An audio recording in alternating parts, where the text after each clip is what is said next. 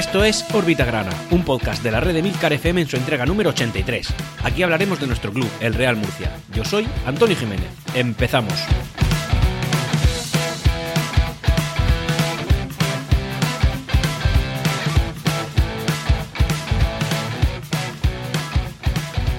Yo creo que prácticamente nadie, prácticamente nadie, ni tú que me escuchas, ni yo desde aquí, ni cualquier persona de esos latentes que comentaba en el órbita gran anterior, absolutamente nadie pensaba que esta temporada iba a ser tan sumamente caótica, tan triste, tan mala, tan deplorable como está resultando ser.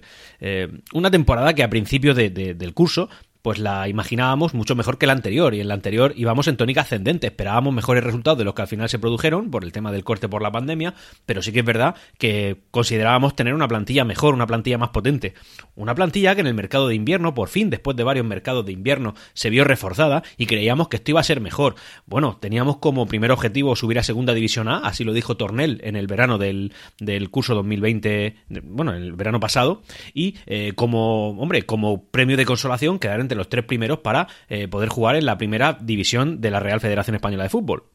Nada más lejos de la realidad. Resulta que hemos tenido la peor plantilla de la historia del Real Murcia. Creo que no es la primera vez que digo esto en la corta, entre comillas, historia de órbita grana ya que recuerdo aquella plantilla desganada, y sin ánimo de hacer absolutamente nada, que era bueno, pues la, aquella plantilla de con, con, Raúl Moro, si mal no recuerdo, de la estampida murcianista, ¿no? Que, que salieron un montón en el mercado de invierno. Bueno, pues resulta que esta no. Esta no es que haya desmotivación por parte de los jugadores. Es que estos jugadores son incapaces. Una incapacidad manifiesta. Una incapacidad que deja en evidencia la historia de nuestro club. Em, recuerdo aquel año en el que descendimos a tercera división. Ojo, a tercera división, ¿eh? estoy hablando de algo que ya no vemos tan lejano. De hecho, lo vemos eh, muy, muy cerca, muy cerca. Ahora hablaremos de la clasificación, pero estamos muy cerca de estar en esa tercera división o cuarta categoría del fútbol nacional. Y bueno, pues en fin, imaginaos cómo están los ánimos. En redes sociales es todo un caos, la gente no cree, la gente no piensa que esto pueda salir adelante y la gente sabe perfectamente que el habernos clasificado para poder competir, si tuviéramos la inmensa suerte de clasificarnos eh, para Primera División Federación, bueno, pues algo que está totalmente alejadísimo, muy alejado. Eh, bueno, con estos ánimos tenemos que empezar a orbitar grana. Creo que tú, oyente, eres lo suficientemente inteligente como para que no te cuenten milongas y no cogernos a, discursos exacerbadamente optimistas de, de, en fin, de confiarnos a, agentes externos a nosotros mismos y pensar que esto va a ser fácil y que en esta fase podríamos conseguirlo. No es así, es muy difícil y ya lo dije en el órbita gran anterior. Un Real Murcia en la cuarta división del fútbol nacional es un Real Murcia que no es viable, no lo es.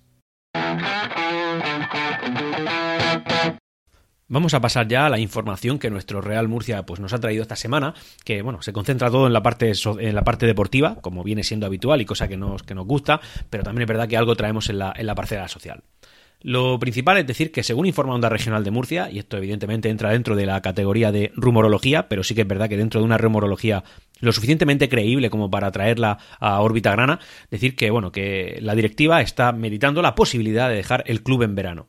Dice el medio que reconocen su fracaso deportivo y la imposibilidad de acceso a la segunda división. Eh, así que eso, eso mismo, el no poder acceder a, una, a la categoría para lo que en teoría este equipo estaba diseñado, pues podría ser el detonante para esto.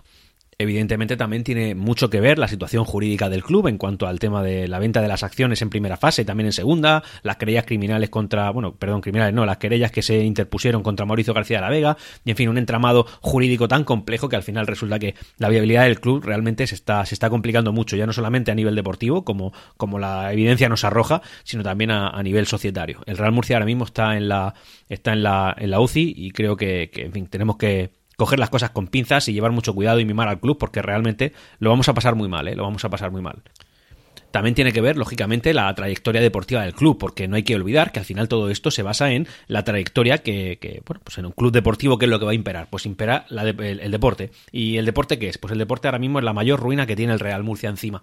El deporte es una cosa horrible. Y evidentemente esta directiva, que también lo ha hecho en lo económico y que ahora tiene las manos atadas, pues hay que también atribuirle el demérito que tienen en cuanto a lo, a lo deportivo, porque el año pasado el Real Murcia fue, entre comillas, un fracaso. Evidentemente no nos dejaron terminar la temporada, yo creo que el resultado hubiera sido mejor, pero también es verdad que esta temporada está siendo caótica, caótica, deplorable, mm, no quiero decir una palabra tan fuerte como despreciable, pero bueno, ahí la dejo, porque realmente lo, yo creo que la actitud que estos jugadores están teniendo es, para, en fin, para hacerlo mirar, eh, en fin, con lupa. No, no, no voy a insistir en ello hasta la parte deportiva.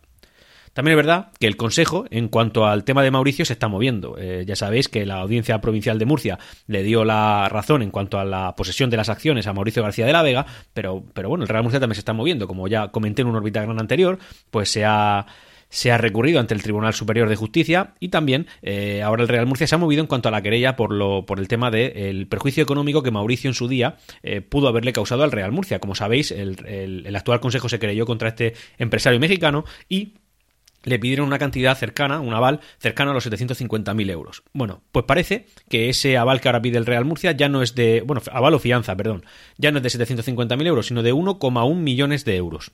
Evidentemente, esto no es un dinero que Mauricio tenga que poner, sino que es lo que el Real Murcia estima que, las actuaciones de Mauricio cuando estuvo presidiendo al Real Murcia le, supieron, le supusieron como perjuicio a nuestro club, al Real Murcia. Así que, bueno, puedes pedir 750.000, 1,1 millones como has estimado o 10 millones de euros. El Real Murcia no va a percibir esa cantidad, salvo que un juez eh, le dé la razón al Real Murcia y ya vemos que últimamente pues todo esto no está yendo del lado, del lado grana.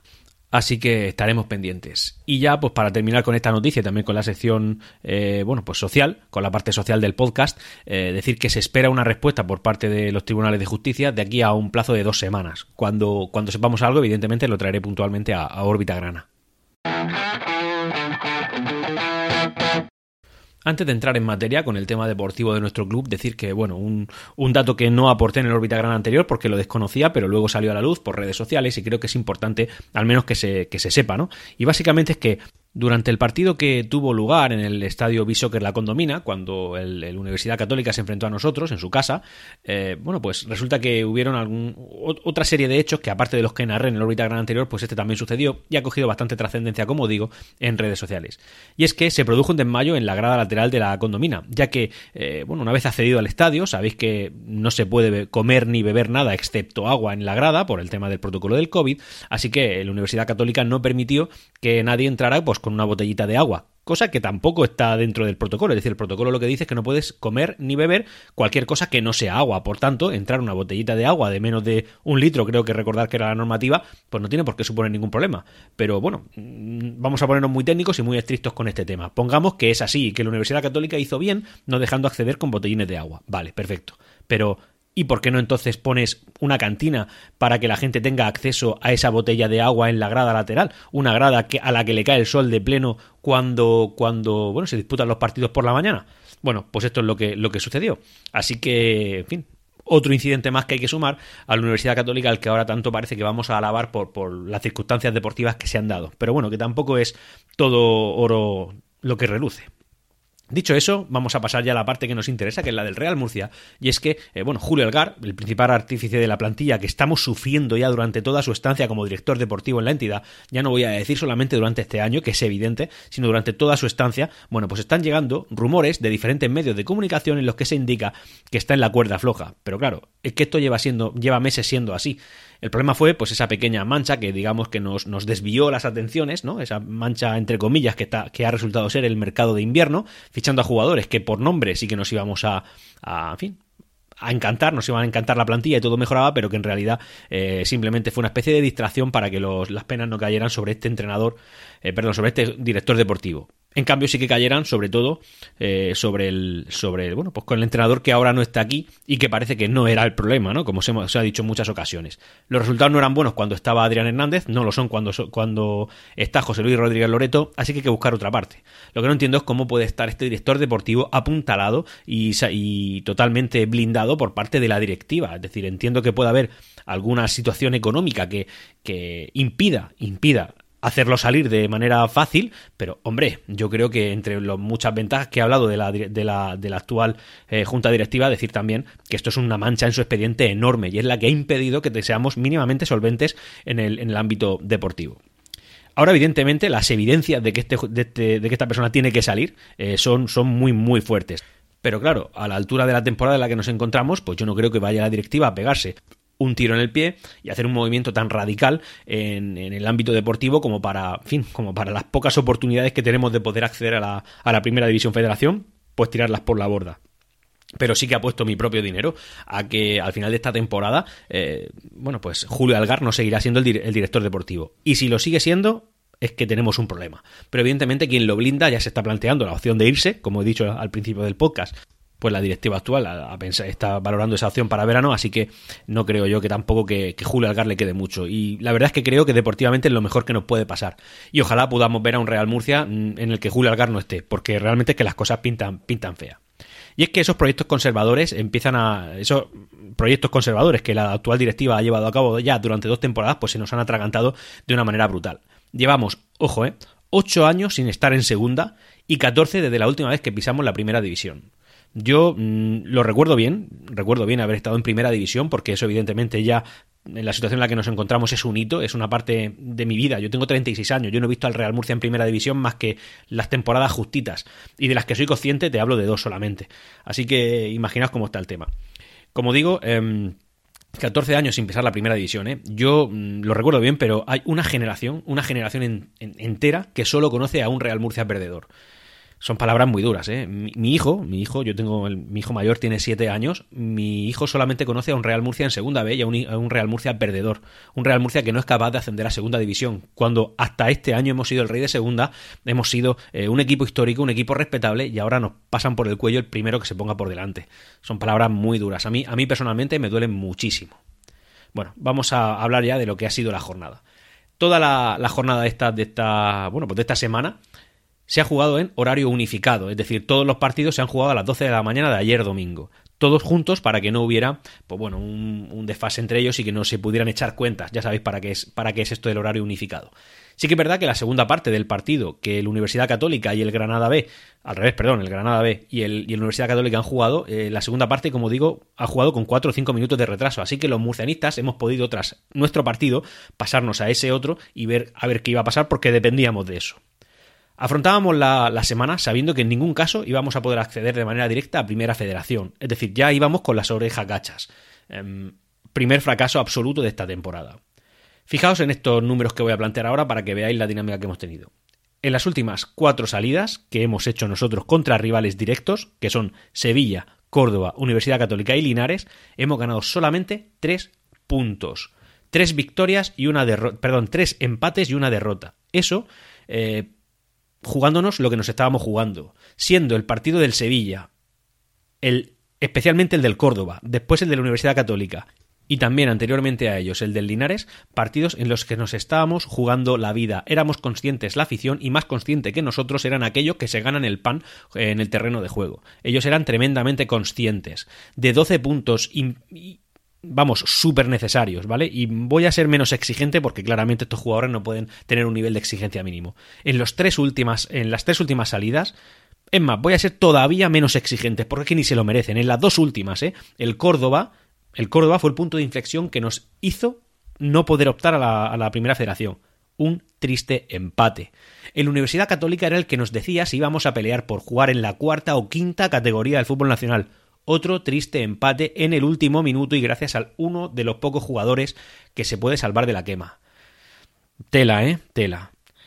Esperábamos que para este partido estuviera curto y estuviera recuperado, pero al final no ha podido ser, así que al final la prioridad ha sido conservarlo para que en la segunda fase de la liga a ver si podemos quitar a alguno de los que ya están para meter a curto, que por lo menos de este sabemos que sí que puede tener algún tipo de rendimiento y que nos puede venir bien. Este partido se ha jugado con público. La asistencia ha sido bastante buena, prácticamente toda la que se ha permitido, superando ampliamente los 5.000 espectadores. Se han cumplido con todas las medidas de seguridad escrupulosamente y también incluso zonas donde poder adquirir agua y también, eh, también bueno, pues poder vivir un poco, ¿no? Sin, que sin, sin parecer que estamos en un país del tercer mundo.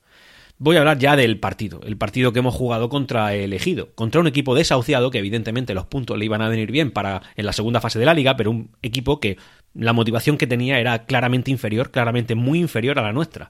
No por ellos, sino por nosotros, que es que nuestra motivación tenía que ser brutal, porque em, un equipo que estaba diseñado inicialmente, lógicamente, para ascender a segunda división, que posteriormente nos conformábamos con la segunda división B Pro, y yo siempre he dicho que me conformaba con ese objetivo, y que después, casi que si nos despistamos un poquito, nos vamos a la quinta categoría de fútbol nacional, bueno, pues ese equipo eh, no ha sido capaz de hacer nada contra el elegido un equipo, como digo, con una motivación muy diferente y muy inferior a la que nosotros teníamos. Insisto, no hablo del objetivo del, elegido, que será suyo. Es que nuestra motivación tenía que ser infinitamente superior.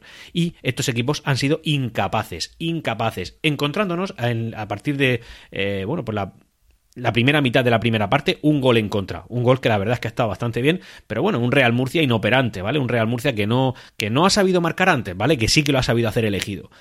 Luego, el Real Murcia evidentemente se ha tenido que recomponer e intentar hacer un poquito por lo que debía hacer, que es remontar el partido. Y durante un tiempo se ha conseguido. Es verdad que el segundo gol ha sido un poco chusquero, es decir, no es...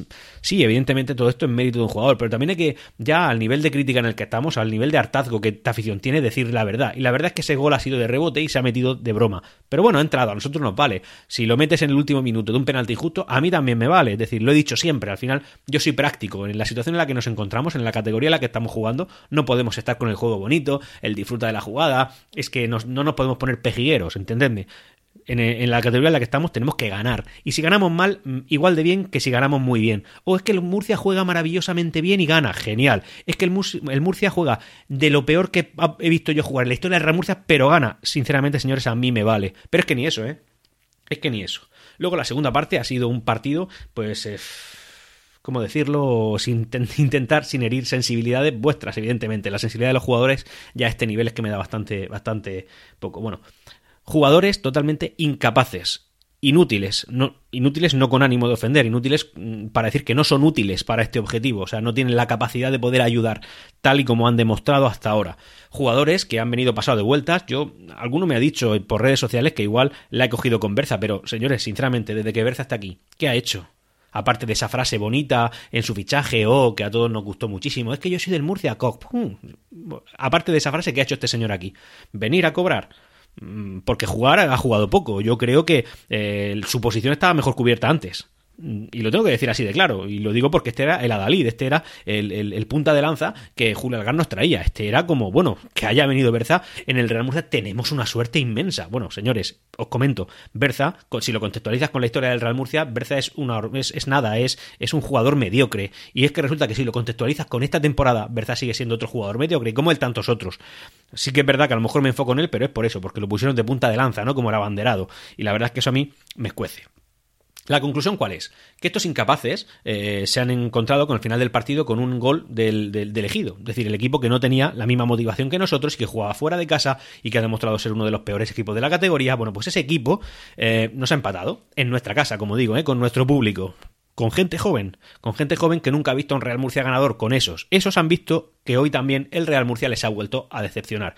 Insisto, digo el Real Murcia porque así es como hablamos, ¿no? Pero realmente me refiero a esos jugadores, lo han decepcionado. Pero esos jugadores que arrastran nuestro escudo por el césped.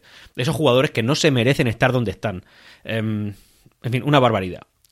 ¿Qué nos ha salvado? Bueno, pues tenemos que ser así de crudos, sí que es verdad que no es un dato que queremos que pase a la historia y la verdad es que decirlo muchas veces podría ser faltar a la verdad, pero bueno, realmente nos ha salvado otro equipo y ese equipo es la Universidad Católica. No es que nos haya salvado porque tuviera la intención de hacerlo, no es que nos hubiera salvado porque ha ganado, no porque un empate le habría valido, pero también podrían haber perdido y ellos seguirían igual de pro, igual en la primera federación, eh, en la primera división federación de lo que están ahora. Aun perdiendo, la Universidad Católica lo tenía hecho pero ellos sí han hecho su parte del trabajo y al ganar ellos han hecho que perdiera el Recreativo Granada, que, mm, que tela, es decir, nos estábamos jugando las castañas contra un equipo que con la misma motivación que nosotros, si no más, porque es que no dependían de ellos mismos, es decir, ellos tenían que ganar sí o sí, bueno, pues aun con esas motivaciones diferentes, la Universidad Católica sí ha hecho su, su parte del trabajo. Y como la ha hecho, nos ha salvado.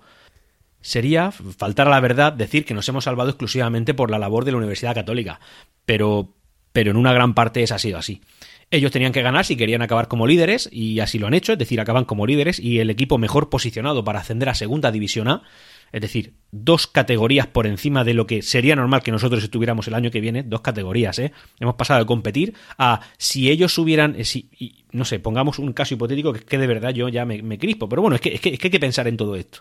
Pongamos que la Universidad Católica hace su parte del trabajo, cosa que están acostumbrados a hacer, y subieran a segunda. Y nosotros, en nuestra dinámica, y menos mal que tenemos un suelo, que es la, segunda federación, es decir, más abajo de ahí no podemos caer, vale, pongamos que acabamos en segunda federación. Es que al año siguiente, aunque nosotros subiéramos y ellos se mantuvieran, no los pillaríamos. Esto es para reflexionar, ¿eh? Lo que pasa es que ya estamos tarde reflexionando, estamos reflexionando muy tarde, y me refiero evidentemente a la directiva y al cuerpo técnico, me refiero a ellos. Así que, como digo, ha sido la Universidad Católica el que ha conseguido que el Real Murcia no bajará directamente a la cuarta o quinta categoría de fútbol nacional, sino que estaremos en la cuarta o en la, con muchísima suerte, en la tercera, porque ahora hablaremos del tema de la, de la segunda fase. Yo, eh, soy de confiar en los jugadores. Creo dar un margen bastante alto eh, de confianza a los jugadores que representan nuestro escudo. Así que yo confío en nuestros jugadores, en los, en los jugadores comprometidos. Os voy a decir en cuáles. En los que están en el filial, en los que están en, en el Imperial, esos jugadores sí que han demostrado estar ahí, que han vuelto a ganar, ahora lo comentaré, ¿vale? Así que yo no sé si es una locura o si técnicamente se puede hacer, pero realmente no sería, no sé, ya por, por, por decir algo, ¿vale? Habida cuenta que los jugadores de la primera plantilla son tan incapaces, son tan incapaces de hacer su trabajo bien hecho. Evidentemente su trabajo lo hacen, ellos salen y corretean por el campo. Pero si ya son tan incapaces, ¿por qué no coger a los necesarios, a los necesarios de un equipo que se ha demostrado que quizá con su buen hacer hubieran subido a la segunda división federación, que ya no, y eh, ponerlos a ellos. Gente joven motivada que, va, que, que ya está motivada jugando en la segunda plantilla del Real Murcia, pues ponerlo en la primera. Oye, yo no lo veo una locura, sinceramente. Alguna vez lo he dicho, pero es que realmente ¿a qué nos acogemos? Ya no podemos. El, el, el, discurso del cambio de entrenador ya no nos vale. El discurso del cambio, del cambio de director de, deportivo ya nos pilla tan lejos y es tan, tan infructuoso a estas alturas que, que ya no vale. Entonces, ¿Y por qué no poner a gente motivada? Gente que ha demostrado su calidad, gente que ha demostrado su compromiso, gente que sí lo hace bien. Pues yo ahí lo dejo. Evidentemente no soy quien para decirlo y evidentemente pues también sería quizá pegarse un tiro en el pie si el resultado fuera malo. Pero bueno, por lo menos pones a jugadores que sí que sabes que se van a esforzar. Porque yo no he visto esfuerzo en este partido. No lo he visto en el anterior y no lo he visto en los cinco anteriores. Si hablamos de los últimos cinco partidos del Real Murcia, igual ahora si me acuerdo lo pongo, pero veréis eh, la trayectoria que llevamos. No se puede jugar, eh, no se puede, perdón, no se puede confiar en jugadores que en solo 3 de los 18 partidos que hemos disputado, solo en 3 de los 18 han dejado su portería a cero. No puedes competir a eso. Aún recuerdo, hace tres jornadas, cuando decíamos, oye, si ganáramos los tres últimos, entraríamos en la Pro. Ojo, señores, cero victorias de esos tres partidos tan importantes. Es decir, de nueve puntos, tres es decir, un tercio de lo que necesitábamos para, con suerte y no seguro, entrar en la segunda división B Pro, porque no fuimos capaces de ganar al Córdoba. Ese fue el punto, ¿vale? Hay otros muchos puntos que puedes pensar que te has ido dejando, pero el punto de inflexión en el que nos sentenciamos fue el partido contra el Córdoba. En fin, agotador, señores, agotador. Eh, voy a terminar con la sección deportiva, con un par de, un par de pequeñas noticias, y luego vamos a hablar de la, de la clasificación. Decir que el Real Murcia Baloncesto, que ya está metido de pleno en la fase de permanencia, es decir, eh, prácticamente la misma fase que nos encontramos nosotros, pero extrapolada a la segunda división del baloncesto nacional, que no a la tercera o cuarta, ¿vale? A la segunda división. Su primer partido ha sido contra el Cáceres y se ha perdido, se ha perdido. Pero la diferencia es que ellos parten en la parte alta de la clasificación. O sea, han conseguido los puntos suficientes como para en la segunda fase estar arriba. Así que aún no peligra su puesto. Evidentemente es un equipo recién ascendido y haciéndose, así que esto entra dentro de lo, de lo normal. No creo que el Real Murcia Baloncesto vaya a sufrir para mantenerse, pero tiene que, tiene que, tiene que hacerlo.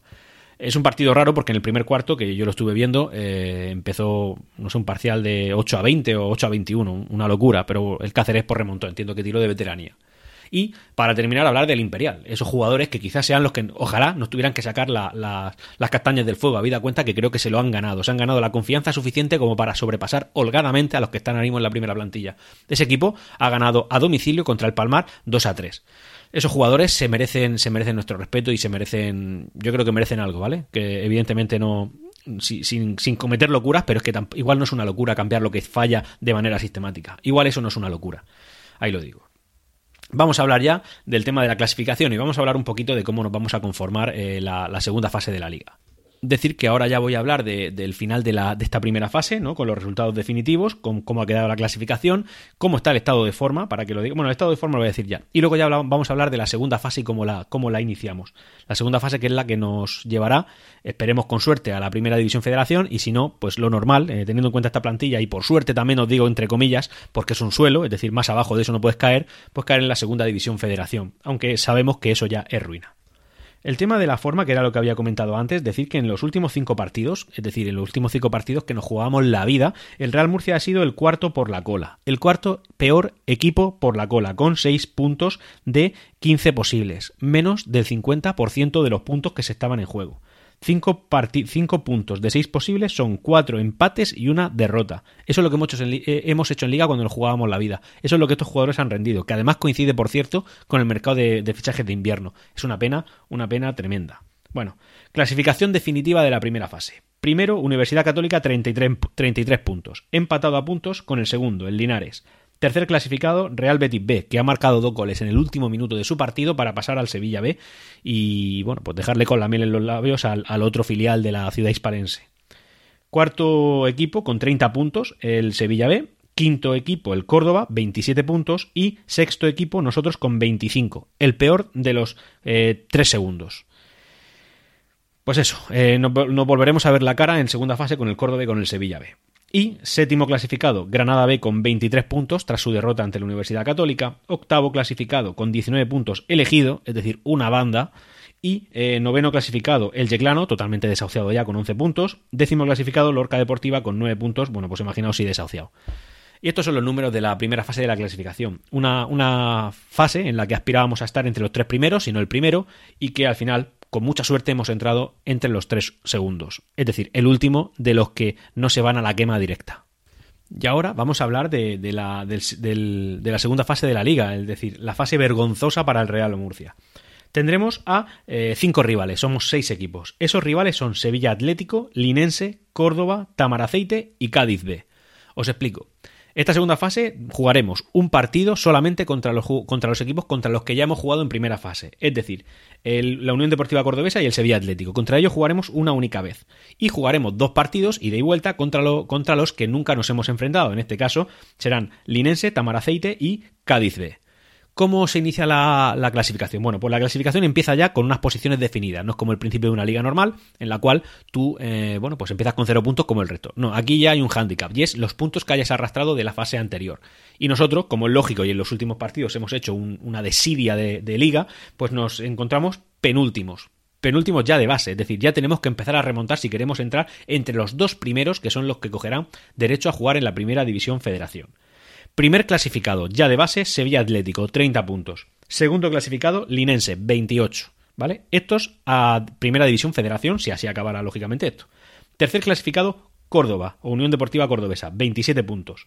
Segundo clasificado, Tamaraceite, 27 puntos. Ojo, Tamaraceite. Creo que es la segunda vez que lo oigo en mi vida. La primera fue al principio de temporada, cuando hablaron de esta especie de clasificación y otra y, ahora es la segunda vez. El Tamaraceite compite con dos puntos más que el Real Murcia, el histórico y centenario Real Murcia, el pobre, maltrecho y vilipendiado Real Murcia por parte de su, eh, sus jugadores.